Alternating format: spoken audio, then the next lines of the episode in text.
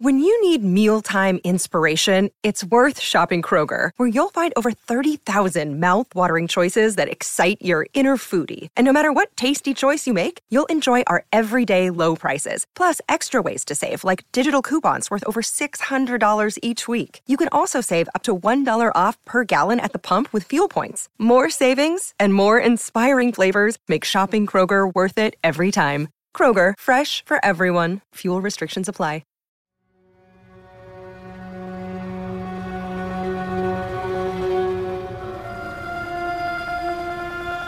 Pouca gente sabe, mas tem um escândalo abafado pela mídia nacional. Envolve o desaparecimento de uma jornalista, ocultismo e a morte de um jovem universitário em uma cidade do interior. E é um absurdo ninguém estar falando sobre isso. O caso aconteceu no interior da cidade de São Paulo. Mas antes, preciso dar alguns contextos, eles são importantes. Porque fala sobre a cena musical de metal extremo que acontece nessa cidade há vários anos. Ninguém sabe exatamente como essa lenda urbana começou, mas a gente sabe como terminou com a morte do estudante de direito Dante Hoff, um rapaz quieto e que tinha muita energia nas apresentações da sua banda. Psicose é o nome dela, banda composta por outros dois integrantes, colegas de Dante. E aí que entra Daniela Tavares, uma jornalista de um portal de música que foi para essa cidade com o objetivo de gravar um podcast sobre a cena de rock e acaba topando com essa lenda urbana, passando a investigar acontecimentos que envolvem morte, ocultismo e muito, muito mistério. Se você se interessou, felizmente todos esses acontecimentos são frutos da mais pura ficção. O podcast, na verdade, é uma minissérie em cinco episódios, um especial de Halloween que, ó, para ninguém botar defeito, produzido por mim e pela galera do Mundo Freak, com atores incríveis, edição imersiva. E se você gostou, por que não escutar agora o episódio de Making Off dessa série que a gente gravou todo especial aí para você que se apaixonou pela vida de Dante, a sua morte e, por que não, sobre os muitos mistérios que nos rondam no ruído. Logo depois da vinheta e a gente já volta.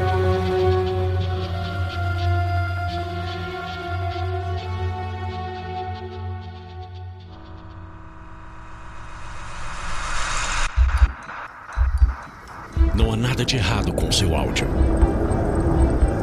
Adentramos agora através dos seus sentidos. Estamos preparando você para o que vai acontecer nos próximos minutos. Além do que conhece por tempo e espaço, o contato com algo além. Não conte para ninguém e nunca olhe para trás, pois este é Mundo Freak Confidencial.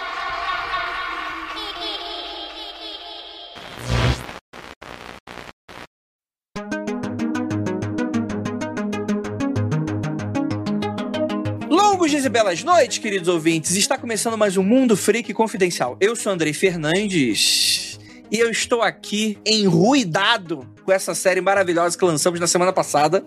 Lembrando a todos que não teremos spoilers até o momento que a gente avisar para você. Então, você, caso você não tenha assistido ainda a série, escutado a nossa série O Ruído, esse é um episódio Making Off. O que que inspirou a gente? Curiosidades, cenas engraçadas de bastidores, muito drama, soco na cara, chorando na chuva, rolou de tudo aqui nesse especial. Cenas engraçadas. É, exatamente.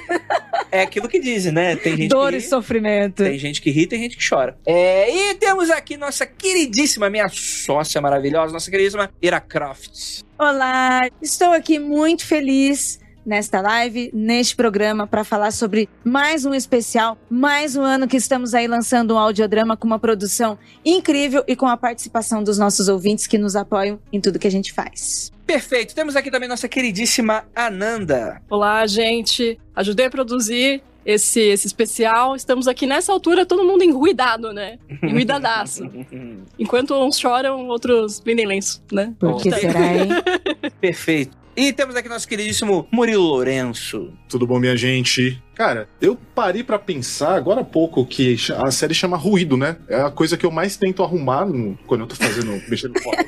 Editando a gente, né? É. Falando. Aí o Andrei me fala assim: ah, faz- vamos fazer uma série com ruído, com barulho. Engraçado. É totalmente. É uma coisa diferente. Você acha engraçado?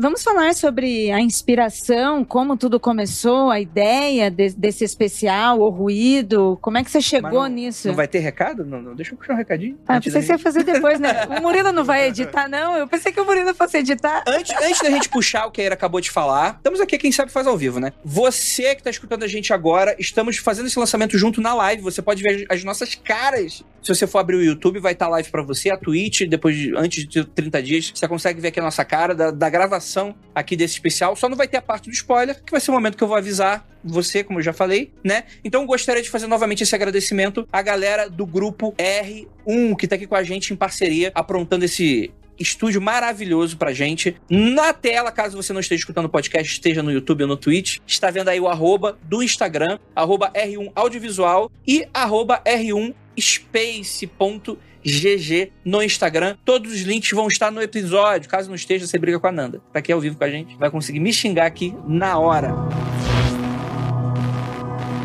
Galera, momento de recadinho aqui rapidinho. Vocês estão vendo aí que a gente tá gravando metade dessa gravação a parte sem spoilers. E ó, a gente vai avisar quando tiver spoiler, tá? Mas metade dessa gravação você consegue ver na nossa live ao vivo que a gente gravou lá no R1 Space. Vou deixar o link aí para você, lá aí no post do episódio, ou vai lá no nosso canal do Mundo Freak no YouTube, que você pode ver a live quando ela aconteceu, ver as nossas carinhas lindas e felizes, com aquela estrutura incrível. Queria fazer um agradecimento aí à galera do Grupo R1, que nos cedeu espaço aí no R1 Spaces para a gente fazer essa live maravilhosa. E é claro, eu gostaria de dar uns pequenos poréns. A gente gostou muito da proporção que a série tomou. A gente sabe que existe uma certa dificuldade com o podcast tradicional em furar a bolha. Então é sempre um desafio pra gente levar os nossos projetos, principalmente os audiodramas, para outros públicos, né? Então é algo que eu acho que eu vou repetir algumas vezes nesse episódio, mas não custa relembrar aqui no recadinho, que é o seguinte: divulgue a série, nos ajude, dá RT, dá aquela curtida. É, o Aue já deu uma passadinha, mas a gente pretende ainda fazer ainda algumas ações com a série, para ela não ficar apenas no especial desse ano. E é claro, tem muita gente perguntando da segunda temporada. E eu vou dizer para vocês que eu não confirmo nem nego, mas que ela depende muito, muito, muito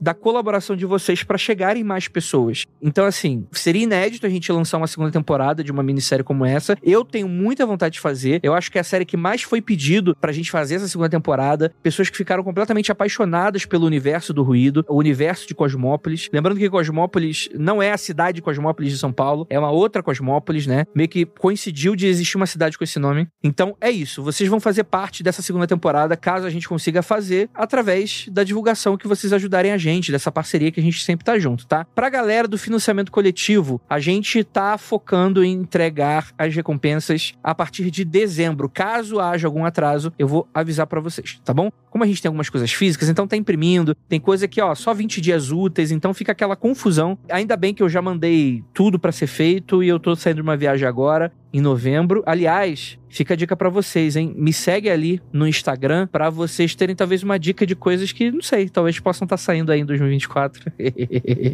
é, me segue lá, vou pedir pra Nandinha colocar aí também no post. Arroba Andreizila, com dois L's, como Godzilla. Só que o Andrei, não God, né? Andreizila, tanto no Twitter quanto no Instagram. Eu vou colocando ali uns conteúdos bem misteriosos de coisas que eu estou vendo, lugares que eu estou visitando. Então, mais ou menos isso, gente. Eu queria muito que esse recadinho fosse curto. Então, já vou encerrar por aqui. Siga a gente no apoia.se barra confidencial. Nos ajude com o mínimo de 10 reais. Você, galera, ajuda a gente pra caramba e ajuda a séries como essa saírem cada vez mais cedo. Se a gente tivesse o dobro de apoiadores, o um mínimo de 10 reais, cara, a gente tava fazendo duas séries por ano. Eu te dou essa certeza. Então, é por isso que o apoio de vocês é muito importante, porque aí faz com que a gente consiga entregar cada vez mais conteúdo que vocês curtem. apoia.se barra confidencial. Dá essa forcinha lá pra gente. 10 reais não, não vai afetar tanto o seu orçamento. Se você puder e quiser, a gente está disponível aí. Então é isso. Bora voltar aqui pro papo, ficou muito bacana. E é isso, pessoal. Vamos falar do ruído, que eu tenho certeza que vocês estão loucos de curiosidade para como é que foi essas curiosidades aí de making off. Então,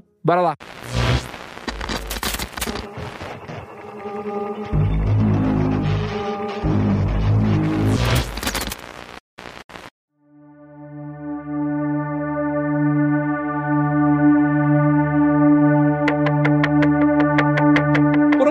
Ira? Como tudo começou? Começou no desespero do ano passado. É sempre no desespero. Não foi ano passado, foi esse ano, né? Não, calma, mas por qual foi o desespero do ano passado? A gente, infelizmente, a gente tinha uma ideia no ano passado. A gente contou essa história, né, em algumas vezes, né? Infelizmente a ideia caiu e faltando, sei lá, dois meses pro especial estrear, eu tive que tirar uma história do zero, do zero. E aí o que, que acontece? Eu prometi. Sabe aquele momento meio pegar o, a grama assim no punho, jurar pras estrelas e falar. Nunca mais passarei, Passarei atraso. fome novamente. Novamente, eu falei, não vou atrasar no ano que vem. Em fevereiro, eu falei, Murilo, cria pra mim uma- um som que não existe. Aí eu sumi, e em agosto eu apareci e falei, tamo atrasado, precisamos entregar essa série. Foi basicamente isso, é, como tudo começou. Ano passado rolou aquele ano que vem não atrasaremos. E E, aí eu cheguei e falei, até março a gente precisa ter uma ideia do que a gente vai fazer, né? A ideia eu tinha, pô. Eu só precisava sentar Não, de a Só faltava o resto todo.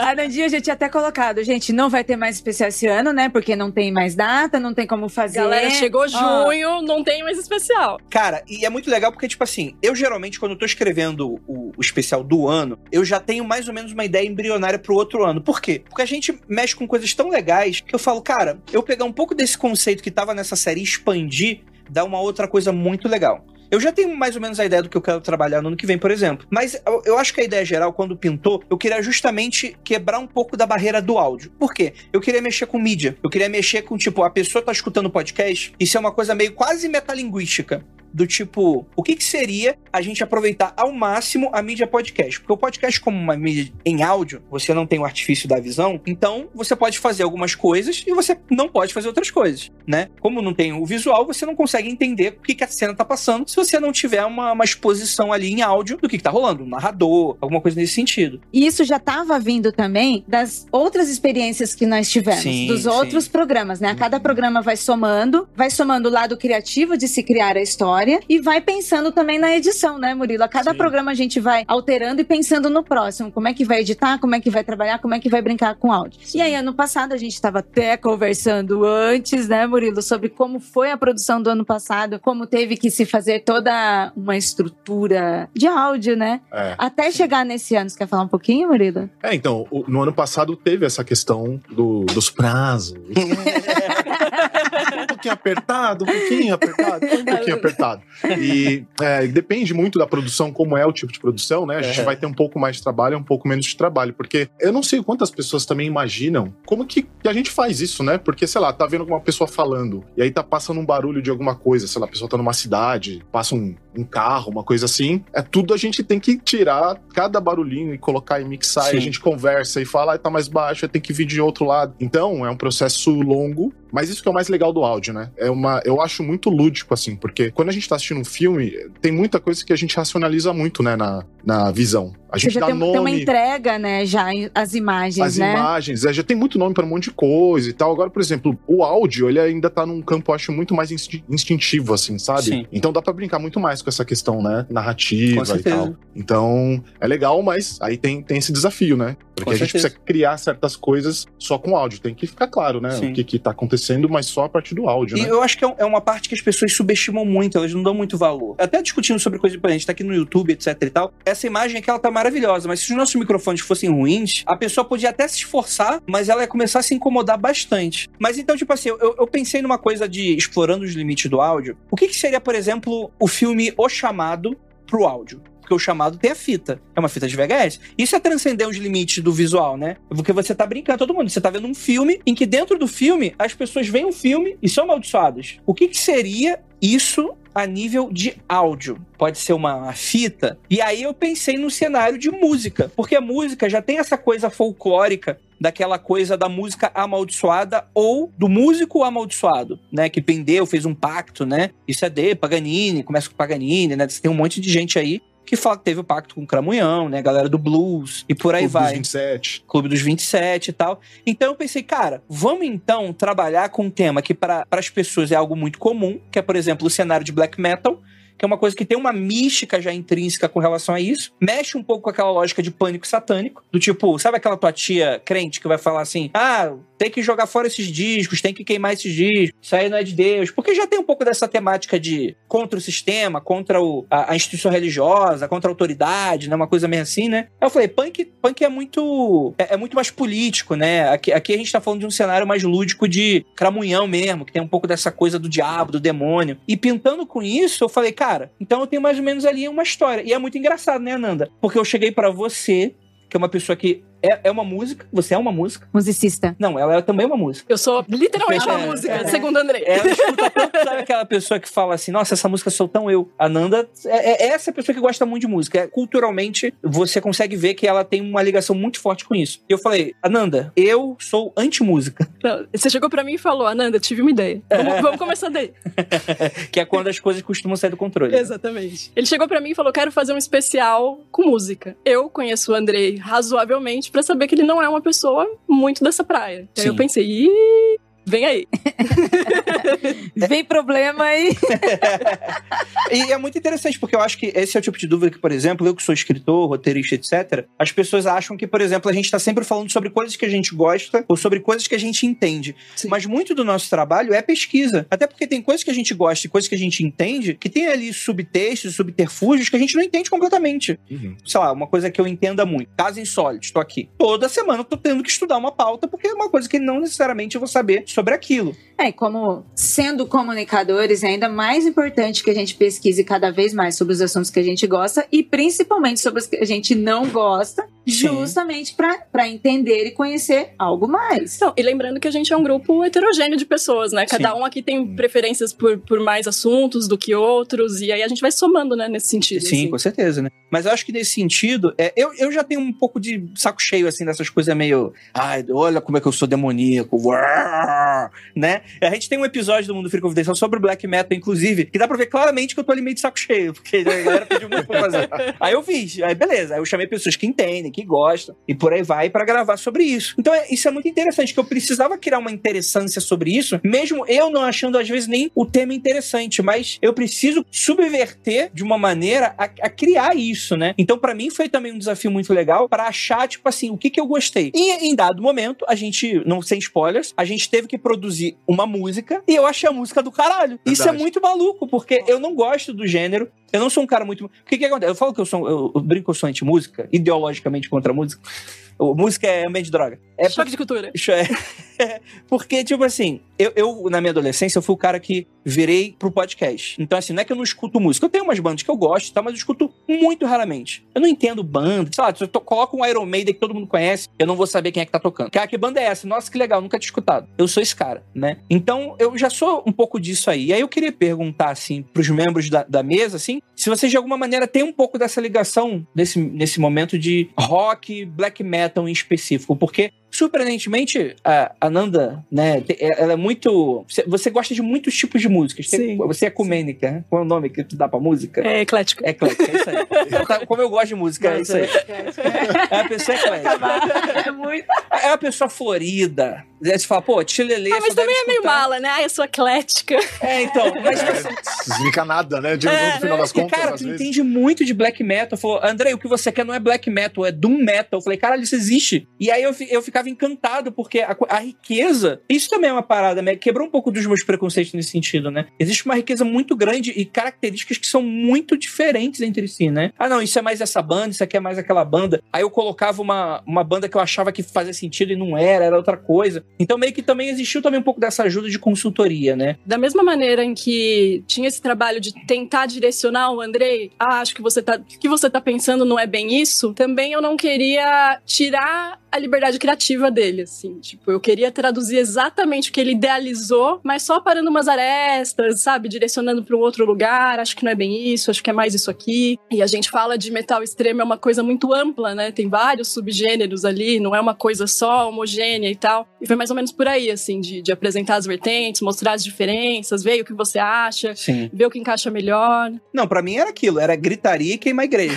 Para mim isso se resumia black metal. Mas é um bom resumo. É, é, um bom, é, é o que as pessoas conhecem como, né? Sim. Você gosta, você, go- você gosta, Ira, de, dessas paradas? Ó, eu já escutava e realmente ter a Nandinha por perto é muito bom, porque a Nandinha é uma pessoa que escuta muitas músicas e, e ela indica, orienta, e eu acho que isso foi muito bom. E principalmente pro projeto, porque além da parte musical, existe um mistério, né? Existe um mistério dentro e a Nandinha ela conseguiu orientar a gente a pensar na música como algo de mistério também, além de, de tudo que a gente já conhecia, popular, né? Como o Andrei falou, as pessoas maquiadas, as roupas e tal, mas ia muito além disso, sabe? Ia muito mais com as mensagens que as pessoas que gostam de passar, como que a música chega até as pessoas, como que a gente absorve isso, como a gente sente isso. Então, acho que o conhecimento da Anandinha ajudou a gente a entender a música e ajudou a gente a entender, a trabalhar o mistério dentro do podcast de música que a gente queria fazer. É, eu, por exemplo, eu, eu gosto de música, diferente do Andrei. você é músico. Ah, eu sou músico, inclusive. Eu tenho banda e eu, eu tive. Eu tenho banda ainda de rock, toquei muito rock. Mas ainda assim, eu nunca fui tanto do metal, assim, sabe? Tipo, eu gosto até. Quando eu era mais, mais jovem, gostava até dos, dos Iron Maiden da vida, mas aí tem uns caras que vão mais fundo. E aí eu nunca cavei tão fundo assim nessa questão da, da música. Sim. Então, essa ponte Eu que a... chafurdei no abismo. Então, É, da música do metal, né? Não de outros que você já trabalhava, né? isso, Você não então. chafurdou no metal. Não metal, mas as outras coisas sim, exato. Mas por isso que foi legal essa ponte que a Nanda fazia. Porque tinha algumas referências que, que eu não, não tinha mesmo, né? Nessa questão do, desse metal extremo, nessa questão. Então a gente fazia sempre essa ponte, o Andrei tentando, né? Fazendo, gesticulando assim. pra tentar- Aí a Nanda, que queria é isso aqui." é. Aí ela fala pra mim e a gente fica Não, trocando. tem um momento de spoiler aqui que a gente vai falar sobre sons que vai ser muito legal que a gente vai remeter justamente isso. E, cara, é muito maluco. Eu precisava passar o que tava na minha cabeça, que era algo que eu não sabia como é que isso seria escutável. E é uma coisa que você tem que ir pro, pro lado mais sinestésico da coisa. Não, precisa de uma. Porque é uma maneira que eu entendo. Tipo, não, eu tava precisando de uma textura. Eu tava precisando de uma camada. Então era tudo nesses termos, né? Que era tipo, remete a visual, remete a tato né? Só não foi pro olfato, mas, cara, é muito maluco e eu acho que isso. Eu acho Enfim, que a gente vai isso falar foi- da parte do spoiler. Isso né? foi muito legal. É, não falando em spoilers, né? Mas eu lembro que a gente estava discutindo e aí o, o Murilo estava levantando questões de efeitos, né? Que a gente sempre trabalhou muito nos nossos programas. E a gente falava sobre colocar efeitos e como que ia ser. Aí a Nandinha chegava com uma facilidade do mundo, né? De, com o metal. E ela falava: Não, gente, esse tipo de sujeira, né? É. Esse metal sujo, esse Tem que ser barulho. podre, gente. Tem que ser sujo. É. Tem que ser pra baixo. Down. É. Pô, e eu acho que essa é a parada também. Tipo assim, não- você não constrói uma, uma, uma história também sozinho. Por mais muitas vezes que você. É, é aquela Bukowski. Aquele escritor solitário, bêbado, na mesa do bar, etc e tal. Você tem referência, você tem pesquisa. Alguém pesquisou aquilo pra chegar até na tua mão, né? Você, tem, você conversa com as pessoas, né? Então, e isso eu acho que é, é muito legal, porque a gente conseguiu montar uma equipe muito eclética. Ó, aprendi uma palavra nova hoje. Que tem vários. É, pô, o cara. o Murilo não é do black metal, mas, pô, o cara é músico, o cara constrói, é um sound designer. É, então o e- cara constrói. E a gente teve a participação do Lucas, né? Do Lucão, Sim. é, da banda Scalene, que, pô, é, acrescentou demais na produção, com as ideias, deu uma orientação pra gente de criação de música que, ó, Gente, foda, nada seria foda. possível sem eles. Sim, sim, Nada, que deveria nada, estar aqui com a gente na gravação, só que, infelizmente, ele. ele Está foi... trabalhando, né? Porque ele é músico, né? Não, pra viver ele nesse foi país. punido porque decidiu ir pro Rio de Janeiro. E quem é, vai pro Rio de Janeiro, é aí que acontece. O ônibus enguiçou, ele chegou em cima da hora, não conseguiu gravar. Mas gostaria muito de mandar um, um beijo aí pro, pro Lucas Furtado, que ele é um cara que ele foi incrível na construção da parada junto com a gente. E eu acho que a gente vai entrar mais na parte dos spoilers. É, tem uma Vamos parte dele voltar que um é mais pouquinho. spoiler. Vamos falar um pouco da história? Porque é o seguinte, Bora. eu queria trabalhar um- um- um- uma coisa mais simples, por mais que tenha uma cer- certa complexidade nesses temas, eu queria trabalhar o formato da história um pouco de maneira mais simplificada. Eu, particularmente, sou muito fã de um podcast chamado The Black Tapes, lá dos Estados Unidos. É um podcast em inglês, então vai ser, se você não é anglófono, eu não sou muito, mas você acaba, enfim, é, é- quando a pessoa tem uma. A, a língua não tá presa, ela- você consegue entender mais ou menos bem, ela consegue fa- falar. A apresentadora consegue falar que é justamente ela é um podcast ficcional de uma jornalista apresentadora que tá fazendo não um true crime, mas uma espécie de programa programa documental, que é o que, que são as The Black Tapes, né? São fitas que um cara que é estudioso em ocultismo, só que ele é super cético, ele tem guardado, que são meio que o arquivo X do cara. Que é o quê? Aquelas fitas que tem mistérios que ninguém sabe desvendar. E aí ela se interessa por aquilo e começa a mexer nesse negócio com o cara. Aí as coisas vão se desenrolando. Aí cada episódio é mais ou menos um mistério diferente de uma daquelas fitas, etc e tal. E aí eu decidi falar, cara, eu quero passar um pouquinho dessa vibe. Essa coisa mais intimista, de uma jornalista, investigando uma história, entrevistando pessoas, fazendo um programa que é um pouco mais tradicional na TV, né? Que é aquela, coisa de, ah, vou ali entrevistar pessoas, vou fazer um documentário, alguma coisa nesse sentido. E eu pensei, falar, pô, vamos fazer uma ficção então meio Bruxa de Blair, que é, uma, é meio que uma parada meio mockumentary, né? Que é, o, que é o mock, meio que de, de zoeira, né? Documentário, né? Que é um pouco dessa ideia de você fazer um documentário fictício fingindo que é real, né? Então a nossa Daniela, ela, Daniela não existe. Ela é uma jornalista que trabalha com um portal que não existe. Será? É Daniela. Aí É tá. Daniela? Ah, Então, tá bom. Até hoje a gente não vai- É porque ela não era É Daniela. Dani, é Dani. É a Dani. É Dani. A gente chama ela de Dani, é por isso. É porque ela tinha um outro nome, né? Teve, um- Sim, teve, te- sim. teve algumas questões de nome. E ela existe. Exi- Então, É, tá aí, bom. olha aí. Talvez eu esteja querendo falar pra ajudar o, o que tá acontecendo na série. Ou atrapalhar. Não sei. Mas a gente também teve algumas inspirações, como aquele filme da Sandra Bullock, da Netflix. Qual? Vendado, lembra? Ah, Bird Box. Bird Box foi, foi uma das primeiras inspirações no sentido do mistério, antes de chegar nas músicas, né? A gente já, já assistiu o filme, a gente leu o livro, e aí ficou com aquela coisa no ar, nossa, e se a gente tivesse lidando com um mistério, assim, inenarrável dentro do áudio? É, Acho que só, só que seria trocar um pouco. É, é. Isso. Mas, é, mas eu acho que a ideia geral é que é o seguinte: isso pra mim também é um desafio muito grande. Porque, por exemplo, o nosso especial do ano passado ele foi bem infernal pra edição, imagino. Infernal. No Infernal. nome, inclusive. É, então tá no Sim. nome. Próxima parada, inferno. Tadinho do Murilo. ele era bem carregado na edição, né? Era um cara dentro de um carro, aí tinha perseguição de carro, cena de ação, um monte de coisa, etc e tal. Cara, o Andrei aqui. tava Michael Bay, você tava. Cara, ali foi tava, o me- tava foi o meu momento. Michael Bay. Michael Bora pra Bay action. Tava bora pra action. É, Completamente. isso aí, cara. Aquele negócio meio doideira, assim, né? E eu queria que fosse exatamente o oposto, né? Ser uma coisa mais calma, uma cidade interior. Então tem que passar muito, é um pouco. Não um chatice, assim, mas tem que ver aquele ritmo que vai numa crescente, né? Numa crescente, numa crescente, tipo assim, meio Twin Peaks também, né? Aquela coisa meio. Estou indo pra uma cidade do interior, parece que é todo mundo de boa, mas tem alguns segredos que estão acontecendo aqui e a jornalista vai topar com eles, né? É, mistérios que fazem parte só de um lugar, de uma comunidade, onde aquelas pessoas vivem esse mistério e quem tá de fora fica meio sem saber ou não o que, que está acontecendo. E a partir do momento que você entra nesse mistério, você faz parte e não sai mais. Tem um comentário aqui na, na Twitch que é de Lu Patinadora, que ela fala o seguinte: a banda é Lovecraft das ideias e eu, a gente não vai responder. Porque pode ser que sim, pode ser que não. Mas a ideia geral é que a história toda vai gerar em torno de uma música amaldiçoada, sem spoiler. É isso, né? Uhum. Então, de fato, existe algo, e aí é algo que também trabalha um pouco dessa coisa da metalinguagem. Por quê? A gente vai passar trechos do que a gente gravou no podcast. Então vai ficar sempre naquela barreira do eu deveria estar escutando isso? Isso vai dar algum problema pra mim? Será que a gente deveria botar um disclaimer, uma coisa assim? Ó, não, a gente não se responsabiliza por Porque aquele momento quando você era moleque, você, você tava vendo o filme O Chamado, e tem uma hora que eles passam a fita no filme, né? Com as cenas ali que as pessoas. E tu fica, cara. Eu também tô assistindo essa fita. E agora? É, e agora? Aí? Exatamente. Então tem um pouco dessa brincadeira nesse sentido. E a gente queria um- passar um pouco disso, né? Acho que inspirações é um pouco sem, sem spoilers, assim. Acho que é isso, né? Porque como vocês sabem, todo especial a gente trabalha dois gêneros, geralmente. Isso não é proposital, isso é meio que acaba acontecendo, né? No próxima parada é terror, né? Mas mais pro thriller, suspense com ação. O último contato tem o drama e o horror, né? Que é do- a história dos dois irmãos né? Você tem o Natália, que é um romance, né? Eu acho que tirando o relato de oficial de resgate, que é aquela coisa bem relato de horror mesmo, né? Aqui também a gente trabalha com outro gênero também, mas aí eu acho que a gente só vai poder falar depois da parte de spoilers.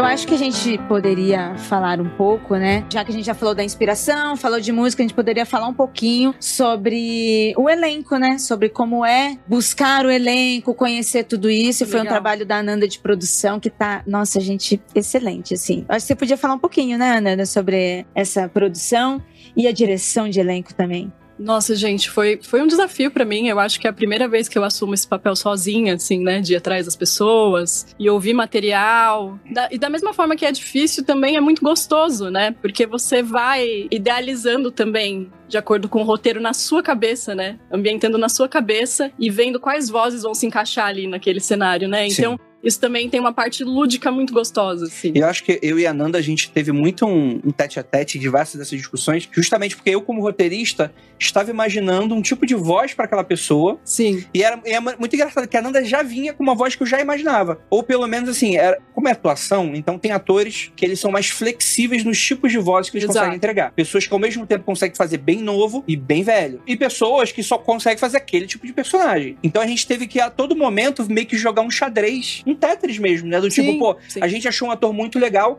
e ele serve para três personagens. Aí eu falava pra Nanda, Nanda, vamos guardar ele por enquanto, vamos tentar fechar os outros e aí o que for aparecendo a gente vai encaixando, né? Sim. Existem esses profissionais que têm um perfil de voz mais plástico, né? Então você consegue encaixar em várias coisas, assim. Outros não têm tanto essa flexibilidade, mas é mais um perfil profissional mesmo. E aí a gente foi por ordem de prioridade, né? A gente tem uma protagonista e um co-protagonista. Um Os dois são protagonistas, não sei. Então, não, sei, agora? não sei. Não vou falar quem é, é mas é, tem alguém que vai assumir uma importância muito grande conforme. Essas eram a, as prioridades, né? Então Sim. a gente foi primeiro para eles, mas eu achei muito legal também essa sintonia que a gente teve de você idealizar uma voz, a gente conversar muito brevemente sobre isso, assim, né? Ah, queria que alguém que fosse assim, assim, Sim. assado, tipo, ah, acho que eu captei. Vamos lá. Sim. E, a gente e aí vinha o teste, discutia, não, não era bem isso e tal, acho que esse cara tem que fazer mais assim do que assado e tal. E a gente, pô, e foi uma luta, porque. Foi. Porque, tipo assim, é uma coisa que a, a Nanda já produz o Mundo Freak Confidencial, né? E o Magicando, enfim, algumas outras. E o ruído é meio que um, um extra que a gente tá fazendo da, da, nossa produtora, né? Então, ao mesmo tempo que tudo tava rolando e não podia deixar a peteca cair, ao mesmo tempo a gente tinha que fazer um trabalho muito específico que era ir atrás de gente. Isso dá trabalho para um senhor cacete. Não, e é um desafio também, é uma responsa, né? De tipo, pô, essa pessoa que eu escolhi tem que ser legal, Sim. tem que ser bom. Tem que ficar bom. E aí, se não ficar. Senão a culpa é da Nanda. E aí foi eu que fiz. a, produ... a, própria produtora com o tempo ali, nossa, eu preciso organizar isso, preciso organizar isso. Todo mundo tem que ser muito bom. E todos são muito bons, gente. Todos não, foram muito bem. estão incríveis.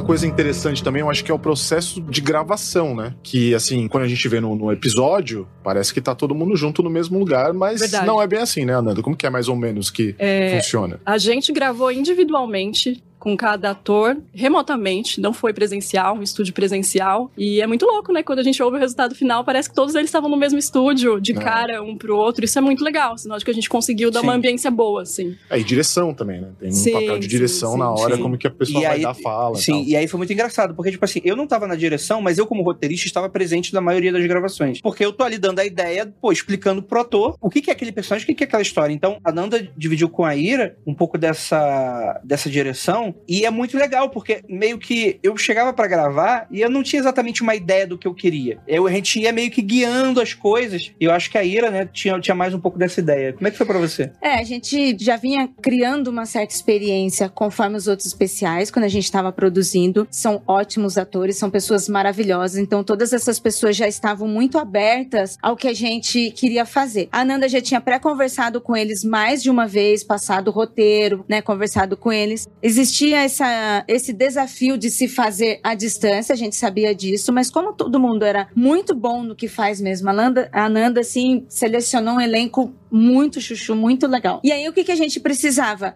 Dirigir essas pessoas para vozes originais, porque Sim. é diferente de outro Sim. trabalho também, né? E, e um grande desafio para nós que estamos ali com a mente de podcast, com produção de podcast, que também é diferente de um trabalho de voz original de filme, por exemplo. Uhum. Né? Ali no filme vai ter outro tipo de produção, enquanto o nosso, ao mesmo tempo que a gente está dirigindo as pessoas, a gente também está pensando, pô, tal coisa vai ser editado dessa forma. E os atores não são editores ou podcasters. Então eles, a gente tinha que lidar com a direção no geral e ainda lidar com esses pormenores de que é um podcast, precisa Sim. se passar a, a ideia, a sensação, o conceito de podcast. Ele é produzido com direção de elenco, com uma alta produção, mas ele também tem que chegar chegar no ouvido das pessoas como um podcast. As pessoas têm que ouvir e sentir que é um podcast, se sentir bem e confiar naquilo que elas estão ouvindo. Então acho que, como a Nanda falou, cada um de nós tem um jeito ali de lidar, então a gente conseguiu Sim. somar isso e dirigir essas pessoas que, ó,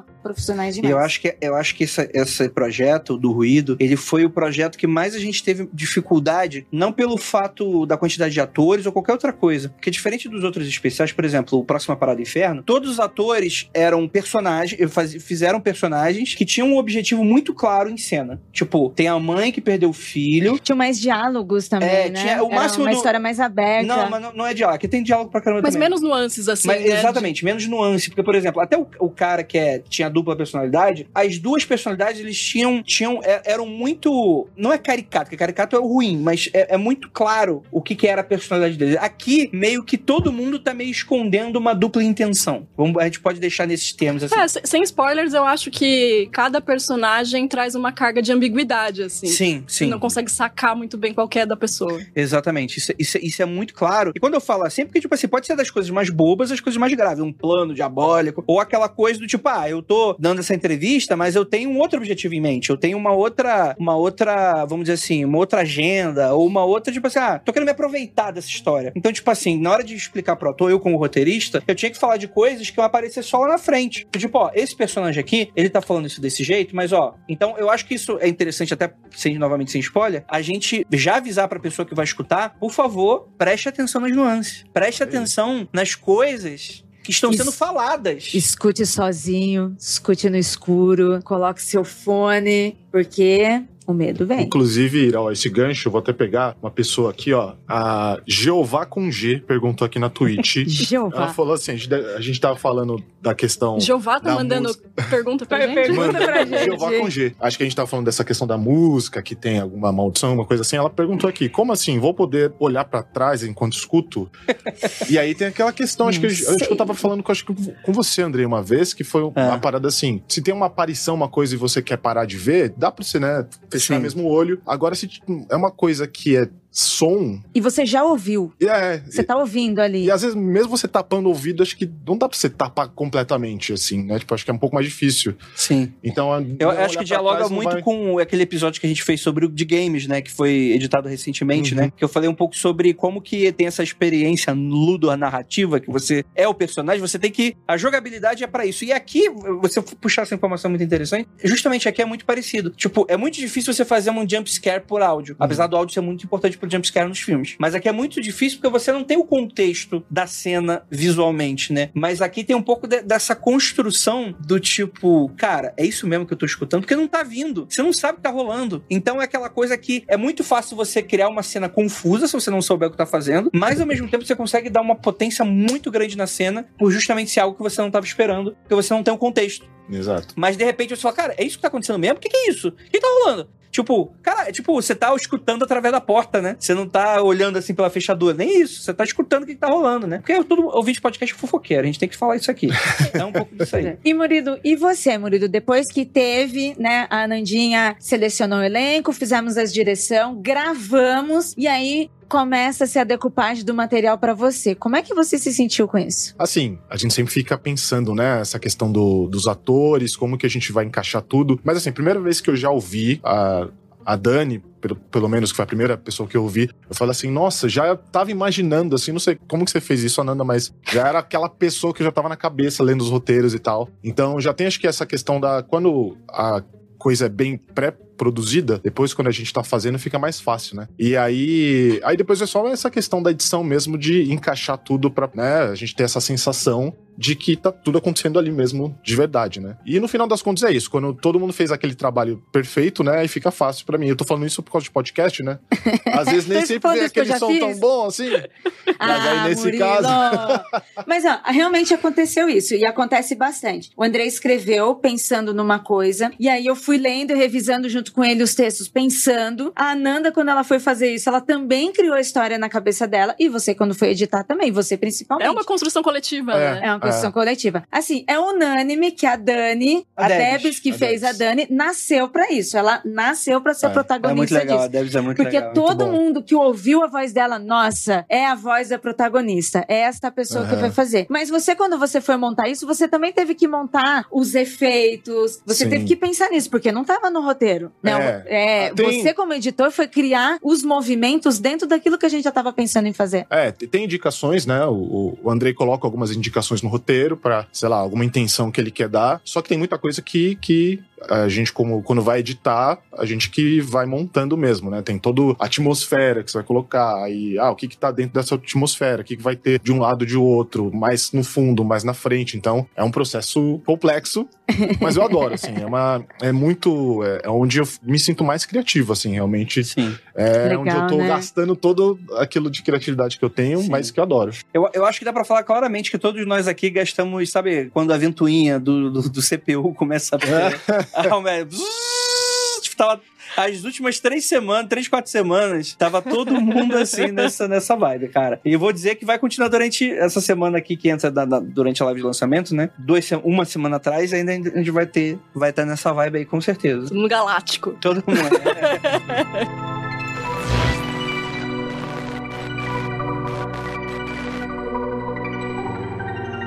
Eu gostaria de dedicar um especialzinho, momento aqui pra criação, porque é o seguinte: pra galera que ajudou no financiamento coletivo do Catarse, né? Infelizmente ele já se encerrou, mas enfim, né? A gente vai estar trabalhando nos próximos dois, três meses pra fazer as entregas, principalmente as físicas. E, cara, não tem como a gente não falar sobre a identidade dessa série sem a gente falar sobre a identidade visual dela, que é através do pôster, né? Então, queria fazer um agradecimento público aqui ao Rafael Mairink, que é o designer, vai estar o link dele no post, né? Tanto do Behance quanto do Instagram, pra você dar um alô pra ele. Cara, que ele conseguiu passar bem a atmosfera que eu tava querendo.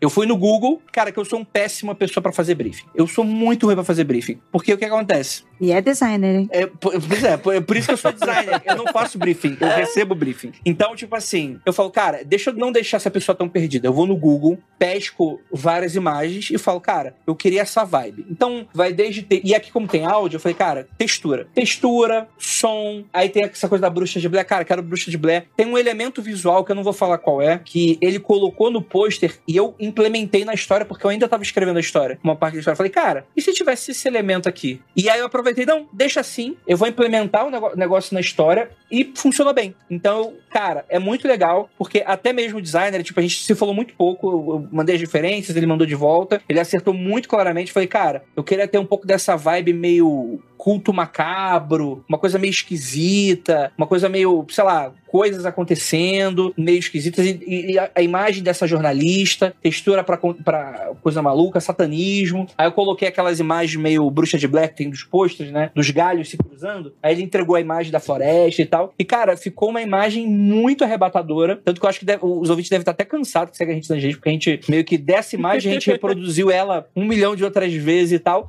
Mas até isso eu achei legal, porque a, a imagem, ela não passa muita coisa. Não, ela não passa o que, que é a história. Não sabe o que, que é que tá acontecendo. Tem uma vibe ali, que é uma vibe que vai acontecer na série inteira. Ninguém sabe exatamente o que, que tá acontecendo. Mas essa vibe de ameaça e mato. E é isso. E pessoas curtindo, né? Então tem aquela coisa meio. Pessoas curtindo a night, então matando meio fora. O que, que tá acontecendo, né? E aí é aquela coisa que justamente brinca bastante com essa coisa de temática que a gente vai estar fugindo dos clichês. A gente vai estar entregando alguns elementos que vão estar meio subvertidos dentro da história, que a gente também não vai poder falar Segura, agora. segura, segura, segura. Parece que é uma coisa, mas é outra coisa. É, exatamente, exatamente. Tem uma pergunta aqui do, do Joelson, indo Ah. pra essa parada dos atores. Ele pergunta aqui, né? A mídia é diferente, então foi um desafio pros atores se adaptarem, mas... eu- Foi é, sim, foi sim, né, Nanda? Eu, É. eu senti bastante. Sim. Fala um pouquinho, Nanda. É, a maioria dos atores, eles têm uma vivência mais de locução comercial ou de dublagem, né? uhum. E aqui, no caso, a gente tem um trabalho de voz original que também é muito diferente dos trabalhos de voz original que eles fazem normalmente, né? Mas eu gostei muito o quanto os atores se empenharam e também assumiram esse papel de construir coletivamente as paradas com a gente, engajaram, sabe? Sim, e deram uhum. sugestões e deram E ideias. piraram na história. Nossa, então é isso que vai acontecer. Exato. Que legal. Todo mundo pedindo temporada 2 aí, né? É, cara, Foi, é, foi, foi muito legal, foi muito legal A essa sensação. A galera, não, a galera literalmente, né? O. É que eu tô com medo de falar o nome do personagem, eu queria falar o nome do ator, Eduardo. Eduardo Corrêa. O Eduardo Corrêa. Cara, ele pirou demais na história, falou: Andrei, você precisa. Quando é que vai sair a temporada? do- Já ficou nessa. Aí ele falou: pô, mas vai ser é, é especial de Halloween, então quer dizer que é só ano que vem? Eu falei: cara, não sei nem se ano que vem vai ter no Halloween, né? É interessante assim, os atores que a gente trabalhou nas produções anteriores, eles também não tinham experiência com podcasts. Sim. Alguns já tinham experiência com voz, fazer voz original. Tem um que teve. Um que teve. É, É. mas como disse a Nanda, mesmo essa experiência ainda é diferente do que a gente estava fazendo. Uma coisa legal deles abraçarem também coletivamente, de construírem isso junto com a gente, foi de também entender que é um podcast independente, em que os ouvintes estavam fazendo financiamento coletivo. Então eles tiraram não só tempo de trabalho deles, mas assim, se dedicarem, sabe? É, abraçar as, as ideias mesmo, e querer participar, em querer ouvir, em querer continuar a história e querer também conhecer um pouquinho mais de podcast. Além de, de uma mesa redonda, sabe? De conhecer o podcast como produção, como se edita, como que chegou a isso e conhecer o roteiro. Então isso também trouxe pra gente a experiência que eles têm e levou também a experiência que a gente tem pra eles. Sim, perfeito, perfeito. Tem uma outra pergunta aqui também que eu acho Ah. interessante, é, que, é- que é o Daily Thrasher. Ele falou assim: vão ter músicas exclusivas da série, eu suponho. A banda da história é alguma banda da vida real? Se for, qual é? Cara, Uhum. n- não, não é uma banda da vida real, é uma banda fictícia, né? A Psicose, ela é uma banda universitária, né? Montada, bem aquela coisa meio, vamos montar um podcast ou vamos montar uma banda da década de 90, E né? a cidade também, apesar de nome, né, já ter uma cidade, pessoas pensaram, Sim. "Hum, Eu acho que isso a gente pode falar, porque muita gente perguntou. É importante, eu acho importante. É porque é, a gente tem essa cidade, Cosmópolis, né? A ideia geral é que, tipo assim, a gente pensou numa cidade interior que seja igual a essas cidades universitárias, tipo São Carlos,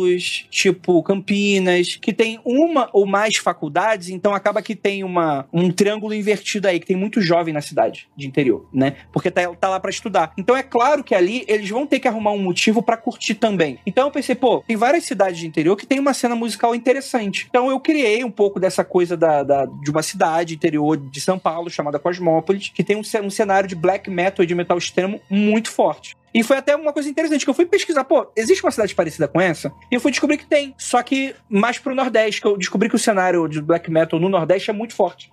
Só que essa é muito do espectro que eu queria trabalhar. Também faz parte um pouco da limitação falta de conhecimento de também, né, da sudestino, região. é, da é. ignorância, do meu preconceito, etc e tal, né? Mas é interessante porque é algo que é plenamente possível existir uma cidade como essa. Porque é uma cidade de jovens. Uma cidade em que é, as pessoas vão lá, vão, vão no bar curtir. Tem um bar que é especializado em banda cover. Tem outro bar que é especialidade em banda que quer começar, tipo, como se fosse aqueles bares de stand-up, por exemplo, né? Então, Cosmópolis é meio que é, um pouco dessa cidade mágica do black metal, né? E que acontece alguma parada ali que rolou uma coisa bizarra. E aí a jornalista vai investigar, né? Então, assim, essa banda, ela é fictícia. Eu, eu adoraria fazer mais coisas. Inclusive, escrevi uma música. A que ponto chegamos, hein? A que ponto chegamos, Pra quem não cara? gosta de música, não escuta música, não é musical. Eu descobri que escrever música é muito fácil, gente. Ah, pronto. falam que é Ah. Nossa, Escrever nossa. música é um negócio Cadê o Lucão fácil. aqui? Cadê É. o Lucão aqui? Pra sair do Pronto. soco. Fazer podcast é fácil também. É juntar um bando de doido e gravar. Não, mas brincadeiras à parte, eu sei que é um negócio muito complexo, mas eu sou escritor, né? Então, por mais que eu não tenha um conhecimento sobre aquela área, eu fui estudar, eu fui pesquisar, eu fui buscar referência. Então, assim, e ao mesmo tempo, você tem que se colocar no papel, tipo assim, black metal tem aquela coisa é, contra a autoridade, satanismo, e eu tô muito puto com a sociedade. Então, Eu sou tipo muito assim, mal. Eu sou muito mal. então a ideia é meio que eu fui, eu fui no YouTube, pesquisei referência, eu falei, cara, eu quero algumas coisas legais, né? Eu peguei um. Tem um vídeo na internet que eu acho super chocante e super legal, que eu me inspirei, umas letras e umas mensagens que o vídeo tinha. E aí eu fui fazendo uma mescla com um monte de outras coisas, ao mesmo tempo, eu fui construindo esse personagem que é o Dante, que é o personagem vocalista da psicose, que dentro da série ele morreu ele é a pessoa que morreu, isso não é spoiler nem nada, está presente dentro do primeiro episódio, mas que ele tem uma presença muito forte em todos os episódios. Ele é uma presença, novamente, não posso falar, ele é uma presença, a vontade dele tá naquela cidade. Ele é importante, né? Ele é muito importante. Ele é um personagem muito, muito, muito importante. E eu acho que nesse sentido, deixa eu dar um aviso pra pessoa que vai começar a escutar o ruído. Nada é o que parece. Ih, Quer participar do podcast aqui agora, Rafael? olha Rafael Jacaúna tá Rafael ali. Jacaúna tá aqui. Quer fazer comentário? Quer vir aqui, o Aparecido do Norte? Ê, Vem cá, vem cá. Olha quem tá aqui. Não dê peraí, spoiler. Peraí, peraí. Não dê spoiler. Tá dando spoiler. Não, vou dar pra você só, pra galera da live. Vocês escutaram. A quinta série. Eu sempre, Fortíssima. Não dê spoiler, as pessoas querem escutar. Vocês já estão falando muito, já. Já tá dando muito spoiler. Ah, é? Cara, tenha noção, entenda que a gente não deu nenhum spoiler. O que tem na série, a gente não arranhou. A gente não arranhou.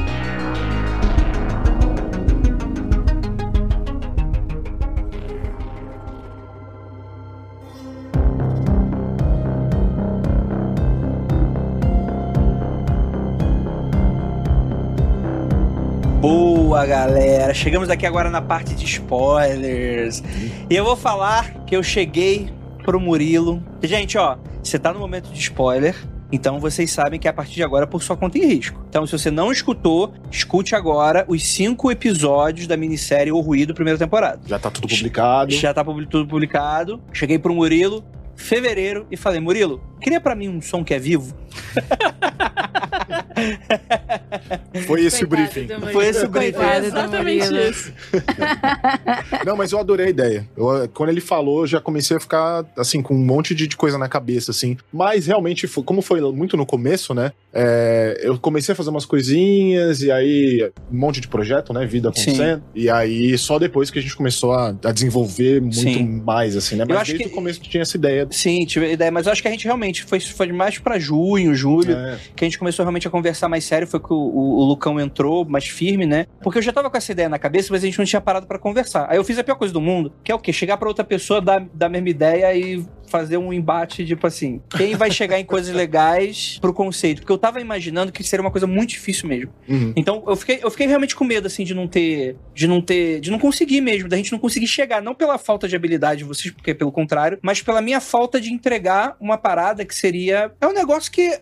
O que, que é um, algo que não existe? É, a gente se defrontou um pouco com essa questão. A gente criar um som que seria uma espécie de forma de vida alienígena. Que eu acho que a ideia geral do, do episódio, né, do, do, do tema da série, você acaba achando que vai ser alguma coisa sobre pânico satânico, sobre ocultismo, sobre alguém que fez um pacto com um demônio, quando na verdade, na verdade, está acontecendo uma invasão no meio da cidade, né?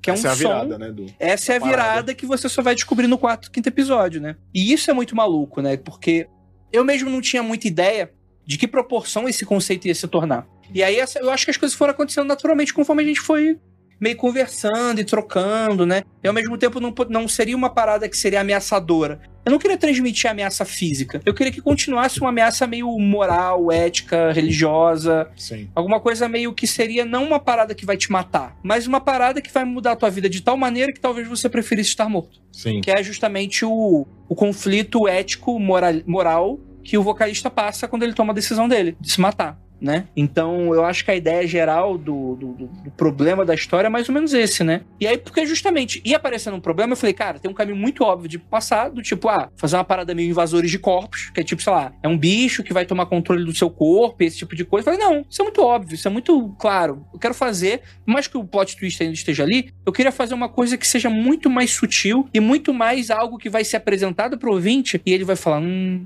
talvez isso seja uma boa ideia. Tanto que eu acho que até que durante a mesa, a gente conversando naturalmente, eu acho que foi a Ira que falou: Nossa, eu gostei da ideia. Hum. É um negócio que vai me dar coisas muito legais. E a Nanda falou: Não, mas isso. Mas tem isso aí que ele vai falar. Então, tipo assim, eu quero gerar essa discussão no ouvinte. O que você estaria disposto para melhorar na tua vida? Que eu acho que pode ser uma alegoria com um milhão de coisas que a gente passa na nossa vida. Você venderia a sua alma, tipo assim, um emprego horrível que faz com que você prejudique pessoas, mas você vai ganhar muito dinheiro. Você, sei lá, você pode, pode ser alguma coisa relacionada à ideologia, do tipo, pô, é algo que te contamina em algum momento e você passa a enxergar o mundo de outra maneira. Isso, de uma, uma certa maneira, também te afeta a nível pessoal e transcendental, né? Pode ser uma questão religiosa. Então, assim, tem várias alegorias que a gente pode traçar do que, que é o ruído, né? Que não é uma uma, uma única só, né? E é um debate que eu tô trazendo pro público mesmo, né? Você gostaria de se contaminar com ruído? Mas acho que a, a sacada também, que é legal, é a questão. Você deu alguns exemplos aí de religião, de ideologia e tal. A questão do ruído é que é um, uma forma de vida, né? É uma coisa que que tá dentro da pessoa. E aí a palavra que você usou foi simbiose, né? Que é uma, uma espécie de simbiose, uma Sim. coisa do tipo, que é, vai mudar a pessoa e, e pode melhorar a pessoa de alguma forma, né? Sim. Mas aí você perde talvez algum tipo de, de, De humanidade, de né? humanidade, é, você vai se transformar em outra coisa. Em outra E coisa. essa é a questão, né? Que... E é, é- é- exatamente, essa é outra questão. Mas tem uma coisa que o Murilo tinha citado antes, na hora que a gente tava fazendo a live, eu acho que independente da pessoa saber ou não daquilo que vai acontecer com ela, se ela vai ter, entre aspas, superpoderes, se algo vai mudar, tem o fato dela não conseguir impedir essa contaminação. Então, é, da né? questão Porque do ouvido. você não conseguir decide. ouvido, Exatamente, não você não quando- fecha o ouvido, não vai. Não tem como fechar e não entrar. Uhum. Então, essa contaminação ela acaba acontecendo e você acaba não decidindo. Decide se você vai continuar ou não, né? É, a escolha tá mais em o que você vai fazer com isso, que é uma situação que a gente se depara muito na vida, né? É. Tem várias coisas que você não consegue evitar, mas tá, beleza, isso aconteceu. O que, que eu vou fazer A com isso própria agora? vida, né? Ninguém É. assinou assim. Co- como eu lido com isso a partir daqui? Né? Odeio isso. Odeio isso. Ah, tem alguém que gosta? Porque é, é, terapia já veio, já veio meu terapeuta, já veio o Matheus falando, mas Heitor, o que você vai fazer fazer com, com isso, isso? Ira Croft? Exatamente, viu? Estou com ruído, ainda tenho que decidir, pô, ruído. Me ajuda, ruído, me ajuda. Mas é, é aquela coisa que você não assinou o contrato, né? Você falou, não, eu tô, já entrou. negócio, já tô aqui, não vi a cláusula lá, agora eu tenho que decidir o que, que eu vou fazer. agora, é, então. É, e é muito legal você estar falando de contrato, porque também existe um pouco dessa alegoria do pacto, né? Uhum. Porque existe um pouco daquela coisa que não é uma assinatura como o folclore do pacto com o demônio. É meio que aquela coisa do tipo, cara, é como se você fosse contaminado com uma doença que vai te dar alguma coisa legal, mas vai te fuder em algum nível, né? Então você tá disposto a isso? É novamente aquele emprego filha da puta. É um emprego que tira a tua saúde mental, que te deixa cansado pra caralho, não te inspira, você faz coisas ruins para outras pessoas, mas pô, vai ajudar a tua meta de vida em algum nível. Sei lá, você construir algum hobby, você fazer um investimento, você se aposentar mais cedo. Será que vale? E aí é meio que um pacto como um músico faria, Uhum. né? E tem gente que talvez não aceite o destino, né? E aí eu acho que aqui no, na história é uma grande tragédia, na verdade, né? São várias grandes tragédias, né? Porque ali a gente tá vendo o início do fim da humanidade, como a gente conhece. A gente tá vendo ali o fim da vida do Dante, que ele tirou a própria vida, né? E a gente tá vendo o Jolie como esse personagem também muito trágico, tentando dar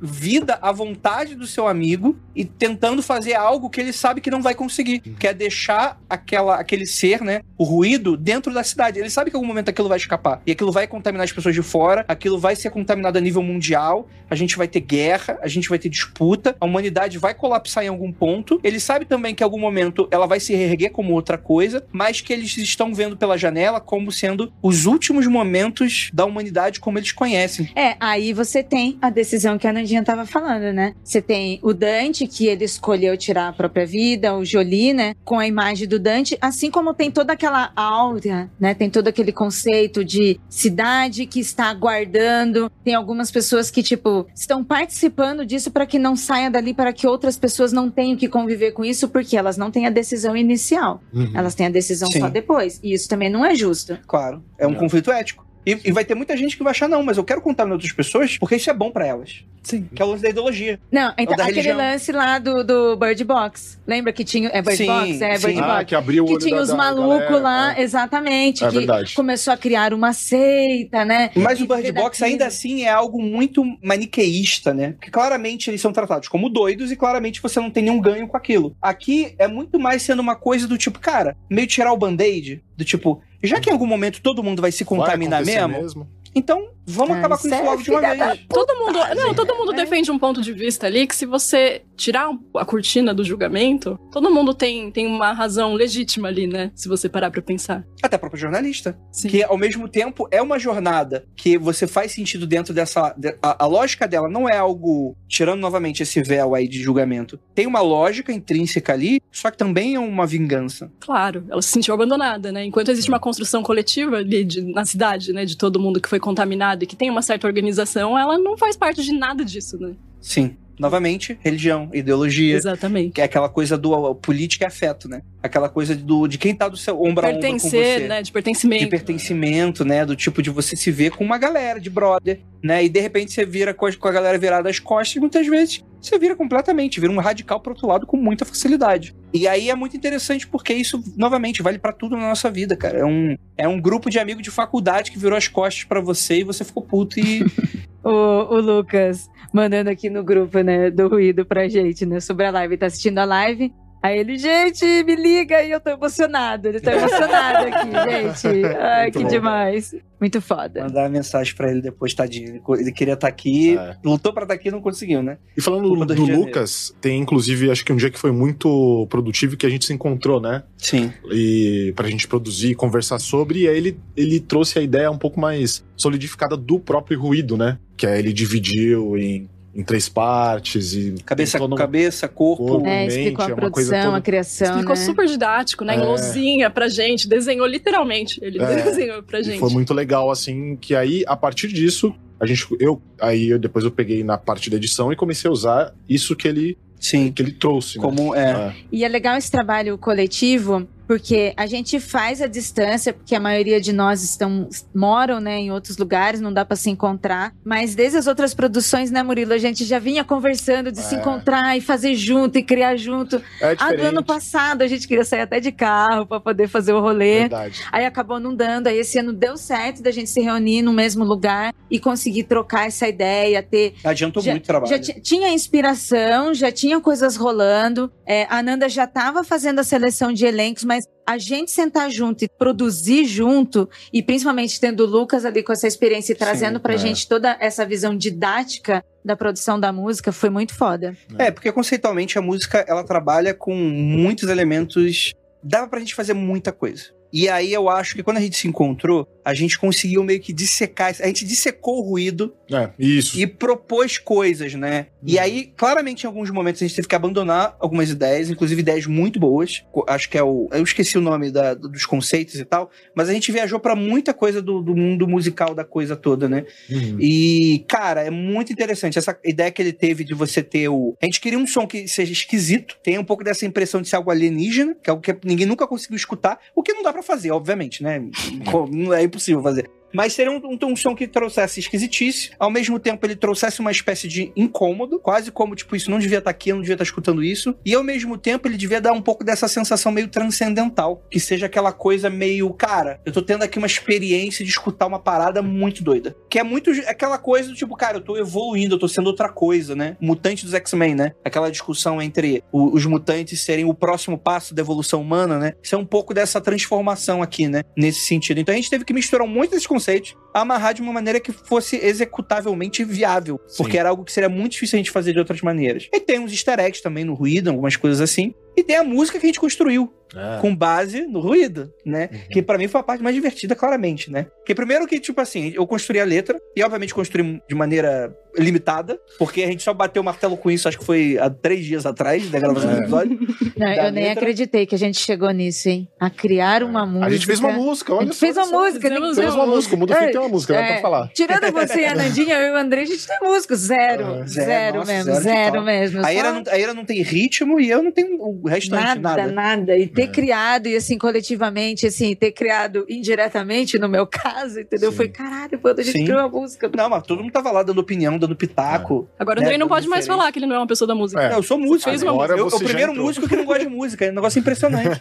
Mas a, a ideia geral foi que, beleza, a gente. Eu fui falando das ideias pra Ananda, tava achando que era black metal porque eu tava querendo puxar essa estética. Ela falou, cara, o você tá querendo, na verdade, é um doom metal. Aí eu fui, pesquisei sobre, fui falar sobre, inventei uma Não, música isso maluca. abriu mundos. Quando a Nanda falou do Doom Metal e ela montou uma a playlist, com algumas playlist. referências assim pra gente e explicou os ritmos, as notas, as produções. As e a gente- variações, nossa, né? O nossa, de amplitude você abriu pode assim, dar, foi, né? foi realmente, alugou apartamento na cabeça, a gente ficou, cara. E lembrando que, assim, esses subgêneros, né, do metal, eles não estão numa caixinha tão definida assim, né? Eles se dialogam, não, não existe esse limite tão claro, Sim, assim. um invade o outro. né? Exato, a sonoridade pode ser parecida. Não quer dizer que por ser black metal tem que ser só de uma maneira, tipo podreira, Sim. speed metal, bumbo duplo. Não precisa ser só assim, mas por definição, assim, pelas impressões que o André me passava sobre o que ele queria, Eu pensei, pô, acho que é uma coisa mais pra baixo, mais pesada, mais lenta, que se arrasta mais. Quase um lamento, né? Isso, uma coisa talvez meio... uma coisa mais Que dum, mais donzeira Abraçasse a narrativa, né, da, Isso, da, isso. da história, né, do que queria passar. Isso, e no fim, eu, eu acho que o resultado final da música, ela em si, eu não acho que ela se enquadra num gênero só, assim. Ela poderia facilmente também transitar entre várias coisas, Sim, assim. sim. Isso foi muito bom. Pô, e é muito legal porque, tipo assim, a gente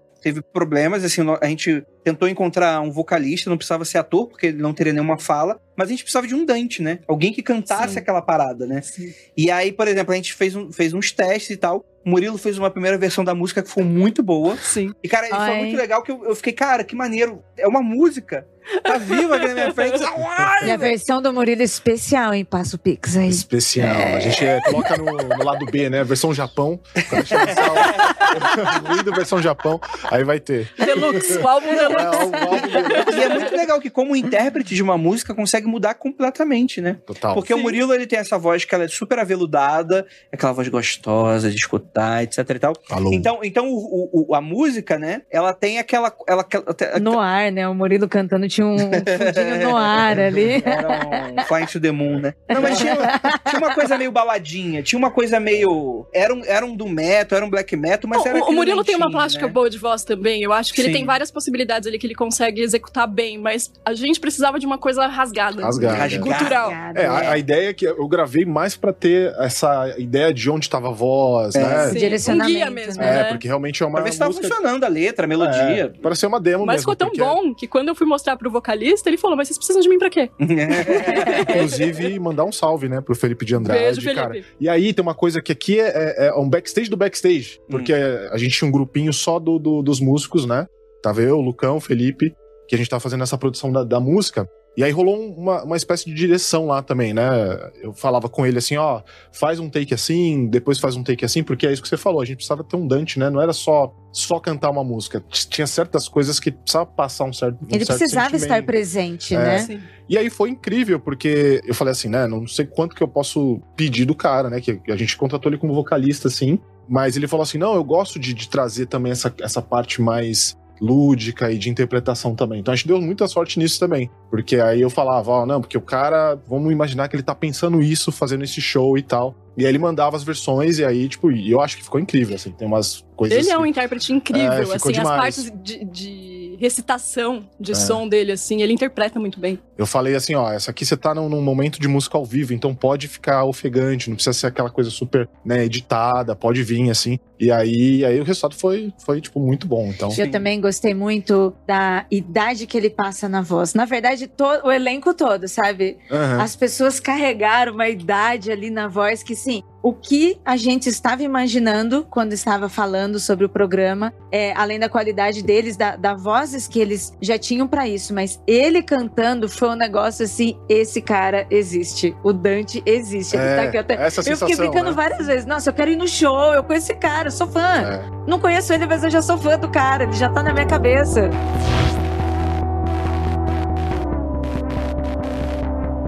Eu queria falar de um tema aqui, que é o seguinte. Daniela é uma safada, vagabunda, Que isso? Misoginia! É, misoginia safada.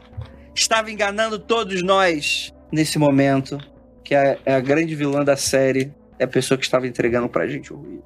Com aquela voz Com super, aquela né? voz. Fomos Simpática, ludibriados. Fomos ludibriados. E aí, a acho que a ideia geral é que, eu, cara, eu adorei tanto a interação que ela tinha com o Jolie. É uma parada, tipo assim, o santo não bateu desde o primeiro momento ali. E, cara, eu adorei a dinâmica que eles dois entregam Muito nesse bom, momento. muito bom. Meu, o Edu, ele estava sensacional, porque logo nos primeiros ensaios que a gente estava fazendo com eles, é, e principalmente com os dois, né? Ele parecia muito bravo, mas na, na câmera, a cara dele tava super tranquila de ator, né? Ah, é terça-feira. E aí ele começava a falar com ela, me dava a impressão que eles realmente estavam com uma rusga ali, sabe? Não, e é muito louco que eles se conhecem, eles são colegas de É, trampo, né? amigos, né? E Foi ficou aquele clima mesmo de antipatia, assim, você vê É, que os dois. exato, exatamente. Inclusive, eu até brinquei, né? Falei, ó, vai ter ouvinte chipando vocês, hein? Que vocês não se dão com outro aí. Ah, é Temos- verdade. é. Não, e, e é isso. E, e acho que as gravações elas foram muito longas. Sim. Porque essa dubiedade que a gente tinha que dar nesses dois personagens, que uma era, era uma jornalista tentando descobrir um caso, mas que na verdade tava com uma agenda super sombria por trás, e ao mesmo tempo o Jolie, que tava com uma cara de que era o vilão da série porque tava escondendo o jogo, do tipo, cara, talvez eu tenha matado meu amigo, pra ser uma coisa meio, não, na verdade eu sou o maior respeitador de amigo que existe na face da Terra. Tipo, Estou- jamais furaria o olho desse menino Estou passando adiante esse legado. esse legado, é. Então, tipo assim, é uma coisa. Então, ele ti- você tinha um meio que um baile, tipo, de alguém tentando tirar algo de alguém a todo momento, né? E o Jolie tentando entregar uma performance de sai daqui, eu não quero você aqui. E no fundo, a agressividade dele era como um cão protegendo uma cria, né? Uma coisa nesse sentido, né? Então isso é muito, muito, muito interessante. Eu acho que todos os atores estão muito legais. O Jean tá muito legal. O Jean, tipo assim, da maneira como eu escrevi ele, eu escrevi ele um personagem que ele não é muito trágico. Ele é aquele cara mais. Eu não sei o que aconteceu, eu só vim parar aqui. Ele talvez seja o cara mais chapa branca que tem nesse sentido. E, cara, o Edu Eduardo Semergian. Semergian, nome maravilhoso, Ator, cara. não, chiquérrimo. A gente tá. É, eu fiquei sabendo em cima da hora que a gente ia gravar com ele. E eu conheço ele de TV e de, de produção publicitária, né? Aí ele apareceu na câmera, eu fiquei, meu Deus, a Nandinha, né? Cada dia arrumou esse ator, gente. Ele é muito chique, ele é foda. Ele é muito foda, gente. Muito bom. Pô, ele fez Sense8, aí ele falou pra gente, ele fez Sense8, cara. Maneiríssimo. Olha só, bom. que ator foda que a gente tá na nossa produção. Parabéns de novo, a Nandinha. Arrasou demais, hein? Mandou bem demais. Também um abraço também, né, pro nosso Thiago Canelinha. Ai, Thiago Canelinha, Canelinha, seu sensacional. arrombado. Sensacional. Meu, Tomou sensacional. xingo de todo mundo, Cara, coitado. Canelinha, vários hashtags. Canelinha, filha da puta. Tipo, cara, tem sempre um momento. Eu, eu adoro escrever esse tipo de momento, que é um personagem xingando o outro. Só que de uma maneira meio. Não só xingando, tem um contexto por trás daquilo, Sim. né? Teve o Pedro, você é burro, do Natália, né? Teve vários nesse sentido, assim. Cara, esse tem vários momentos aqui nessa série que o Canelinha, que é um fã desesperadamente querendo se aproveitar de uma situação, né? Que existem pessoas assim. Claro, o Existe tempo pessoa- todo. Sim, E existe. na, e na inocência, não era um cara mal Não, também. Não, é. não era, sabe? E eu gostei que, tipo assim, a mesma coisa. O ator, a gente passou o texto. Quando a gente foi gravar, ele falou duas frases. Na terceira, era o Canelinha já. Não, era o Canelinha. Ele, pegou tava muito até com o. Ele jeitinho do muito, muito Canelinha. rápido. Muito, rápido. Muito, muito rápido. Beijo pro Guilherme da Olho. Sensacional, Sim. Guilherme. Mandou bem demais. Sim, sou péssimo com nomes, hein, Todo gente? mundo. Então, atores, é que eu, um é, eu lembro o nome dos personagens. É que eu, é que eu lidei muito com eles. Tem a, a Marina, né? Marina Heck. Marina Não, a Heck. Marina, gente. A Marina fazendo a voz da mãe, gente. Não, a Marina é Não. a produtora. Marina é a. Mariana Messer. É verdade. Isso. É Ela é a verdade. produtora. A Marina é a Mariana também, né? É, Igual a Debs é. é a Dani. É verdade. Também outra que caiu de cavalo, assim, no meio do- da história. Tipo, ai meu Deus, o que, que é isso aqui? Acaba contaminada também. Né? A mãe, que tem que entregar esse personagem, que aparece só uma vez, tem que entregar esse personagem super sombrio, né? Super trágico, perdi meu filho. Tem uma carga dramática. Tem uma né? carga dramática fortíssima ao mesmo tempo. Fernanda Montenegro, gente. todo mundo vai ganhar o Oscar aqui, hein? Tá todo mundo ganhando o Oscar. O Oscar do audiodrama. Exatamente. Um abraço pra todo mundo que participou também nas entrevistas iniciais. Fiz o Salimena falar que não gosta de música e que gosta de podcast. Cara, eu, eu ri muito. e eu, eu dei a opção. pro- e, ah, eu vou falar logo. Eu dei a opção pro Murilo, que ele tinha a opção do sou fã de Ghost, eu tava escutando, e o não escuto música, só escuto podcast. Que é uma referência a mim, a mim mesmo que eu coloquei ali. Tipo, o cara meio, meio chatão do rolê, né? E o Murilo escolheu o outro, então o Salimena briga com ele. é, e, cara, todos os atores incríveis. Muito, muito, muito legal, assim. O Janoel também, que foi super divertido gravar com ele, né? Janoel, tenta fazer um cara assim, assim, assado. Eu não sei como é que os atores conseguiam fazer as paradas que a gente falava. Porque eu, pra mim tava tudo confuso pra caralho. e- Eu, eu ri muito das idades, né? Porque a gente queria um perfil de idade, mas aí a gente dava umas idades quebradas, assim, tipo, ó, esse cara ele tem 38 e 43 anos. É. É, é muito preconceito das coisas. de Como que é a idade, voz de né? uma pessoa de 38 e 43 anos, especificamente? Sim. Ele, não, ele até que a gente pediu mais velho, né? Tipo, acho que era. Ah, não, pra ele não, mas assim, dando Sim. um exemplo de tudo que a gente foi pedindo pra Ah, galera. Dani, certeza. né? Tipo assim, tem que ser aquela coisa meio. Já é uma pessoa profissional que já tá te- tentando lutar pelo próximo passo da carreira, que é algo que a gente acha que ela tá querendo, né? Uhum. Que na verdade é outra E é coisa. uma voz jovem, né? Uma voz pós-jovem, talvez. Falar que é uma referência legal que a gente utilizou é o a cor é do espaço, do HP Lovecraft, né? Que é a cor que é do espaço, então é uma cor que é um, é um ser vivo, né? E aqui a gente foi pro lado oposto, não dá pra pro- reproduzir uma cor, porque é um podcast. É a contraparte sonora, né? Do... Exatamente, né? Então tem muito dessa coisa. Mas eu acho que é isso, né? Faltou comentar mais alguma coisa de, de interessância? De spoiler? Por aí. Eu acho que é isso. Acho que é isso. Ah, provavelmente sim, a gente vai lembrar depois. É, então. Esquecemos de falar tal coisa. Vamos lá. Temporada 2? É, Você que disse. aí. É isso é com Aí você. é você que disse. Não, quem, acho que quem tem que dizer isso é o ouvinte que vai patrocinar. Sim, vai depender. Que É. vai apoiar pra isso acontecer. Verdade. Ah, Andrei, mas aí como é que é temporada 2? Você apoiou? Você colocou? Você enviou para as três pessoas? Você... O que que você fez? Exatamente, três pessoas. Cada play, mais três pessoas. Ou mais, né? Fica aí à vontade. É, três é o mínimo, né? Sim. De 3 até mais ou menos 350 a gente tá, Né? tá bem. Você que está ouvindo, você vai decidir aquilo que a gente falou. A pessoa que escutou o ruído, ela não teve essa decisão, mas você vai ter a decisão de passar pra ela. É. E cara, eu vou falar pra vocês que eu já tenho na cabeça a ideia da segunda temporada. Eu já tenho vários elementos da segunda temporada que pra mim estão certos. Você né? vai me passar em janeiro do ano que vem. Ah, posso passar, mas não sei se a gente vai aproveitar. Então, eu, eu tenho pra mim o seguinte: cada ano o especial é uma história diferente. Eu não quero no Halloween que vem fazer a temporada 2. Então teria que Ser ser uma, é. tem que ser uma Uma- parada. Se for rolar uma temporada 2, tem que ser uma, uma parada que, se, que role no primeiro semestre. Ou. E a gente mídia. tem na fila também o relatos do- de um oficial de resgate. Ele é muito pedido ainda, muito pedido para Não, ter mas esse a gente não vai ter. uma segunda. Não é não, não igual aquele, não é uma história, mas uma outra história como aquela, uma história nossa, original Será? como aquela. Pô, pode ser, mas Também, uma- todos os especiais existem os seus próprios fãs. Existe o ouvinte Sim. que escuta todos e tem o ouvinte que gosta mais de um, não daquele, unanimidade. daquele. É sempre um- Exatamente. Mas eu acho que além desse, o resgate é um dos mais pedidos para se ter uma história Sim. original nossa, porque Sim. não foi nossa. Não, até isso Natália também, um monte, de, de produção, assim, o pessoal fica bastante interessado. Vamos ver, né? Mas para isso, ouvinte, você acesse o nosso Apoia-se agora e aí começa a apoiar. Traz outras pessoas para apoiar também, porque projeto independente é assim. A gente precisa que você que esteja nos escutando passe para três pessoas e apoie. Porque aí, ano que vem a gente já se prepara com antecedência, já tem um dinheirinho para começar a contratar, para a Nandinha poder começar as produções. Não é mesmo? E não esperar só em cima da hora, como a gente faz, porque é um desespero, né? aí sai, aí vai sair. Aí a gente pode sair Sim. dois audiodramas no ano. Um especial e um segundo. Mas não promete também, não, porque. não estou ver, prometendo ver, nada, não ver, estou vamos ver. prometendo A nada. cara minha do Murilo, né, gente? Vamos lá, gente. Muito, muito obrigado para todos vocês que ficaram até aqui. Acho que chegou, né? Então, quase meia-noite, estou com sono, quero encerrar. Gente, muito obrigado para vocês que estão aqui, essa mesa maravilhosa. Para vocês ouvintes que nos ajudaram, escutaram, criaram hype na série. Isso foi muito importante pra gente. E aquilo, não ouçam para trás. Muito bom.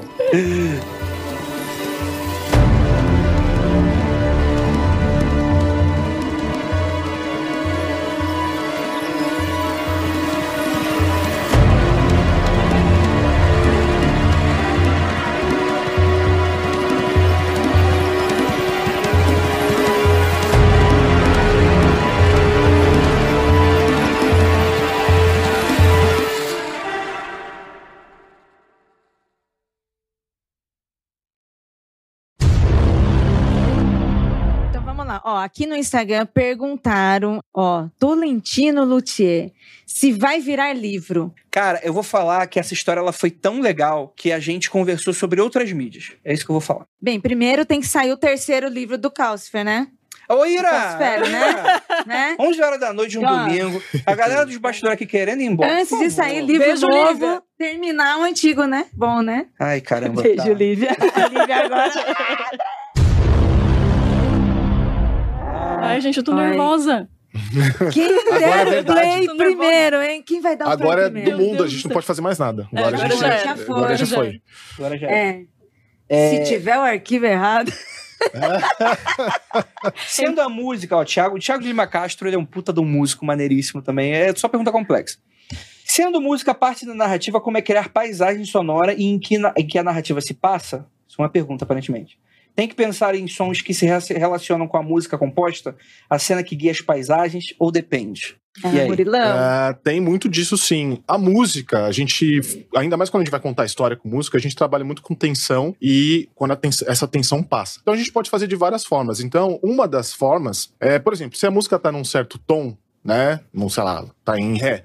Você pode colocar um som, sei lá, de um, um som da sala em uma outra nota que dá uma certa, uma certa tensãozinha. Então a gente pode usar isso.